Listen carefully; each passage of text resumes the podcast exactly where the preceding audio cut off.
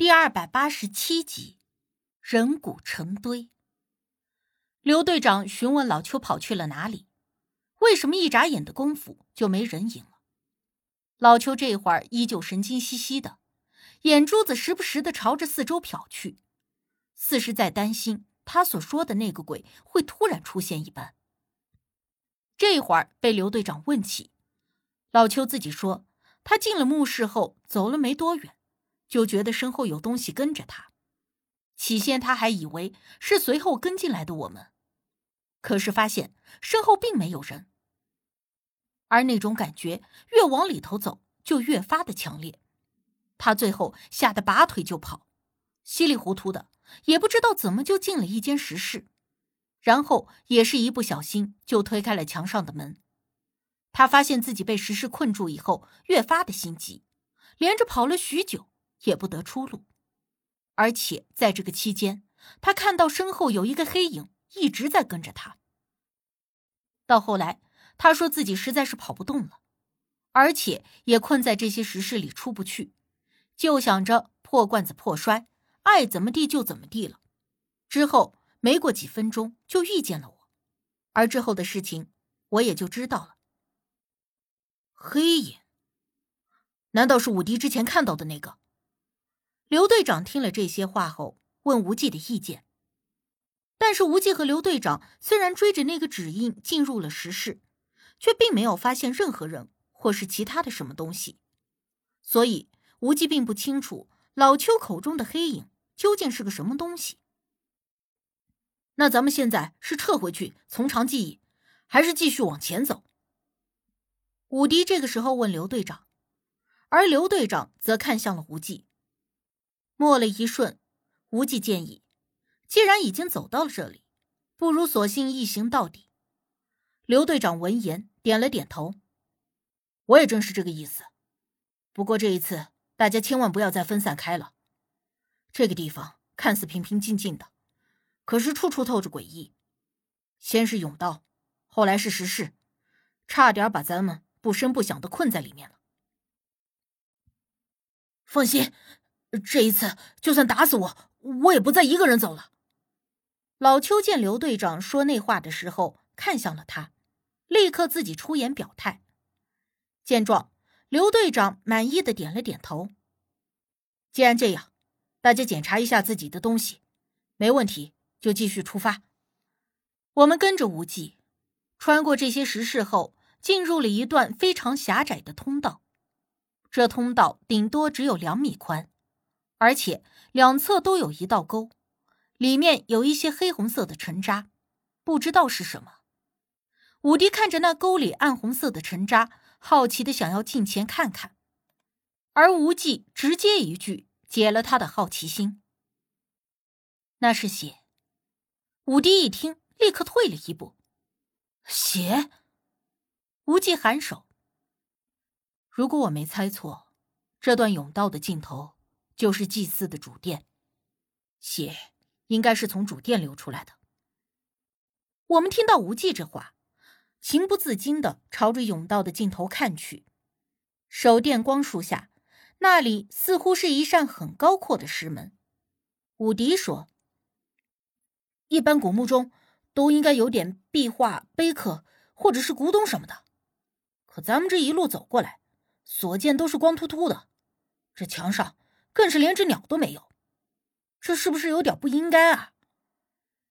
刘队长问无忌：“小吴，一直以来我们都无法确定这座古墓是什么朝代的，如今这里没有任何可以追寻的蛛丝马迹，这件事你怎么看？”无忌一边打着手电打量了一下周围，然后率先走上了甬道。与其称之为古墓。祭祀神殿更为贴切。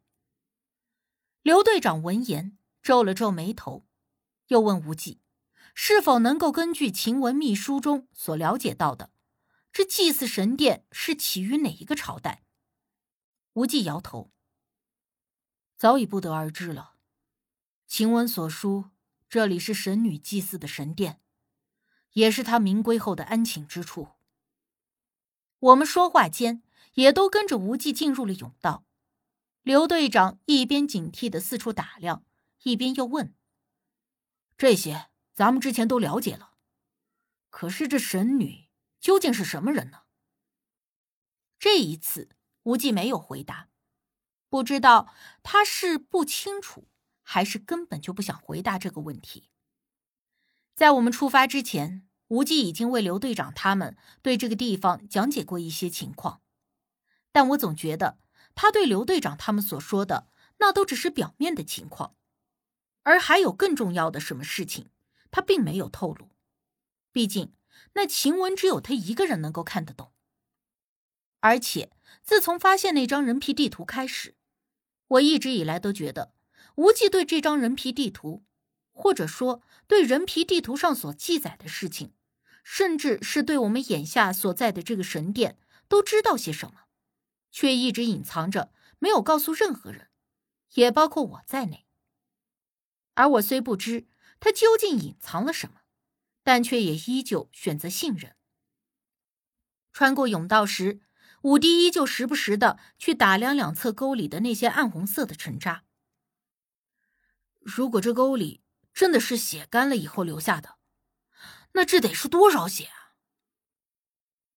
如果是牲畜的血还好说，如果是人祭的话，老邱在前面接了一句，只是说了一半就没有再说下去。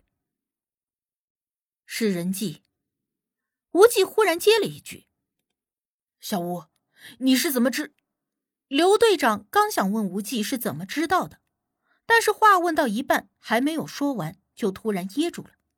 而当我们都跟着出了甬道时，也明白了刘队长为什么不问了，因为在我们面前堆放着两堆像小山包一样高的，都是白森森的骨头。啊，这些是？黑子惊愕的问：“是人脚骨？”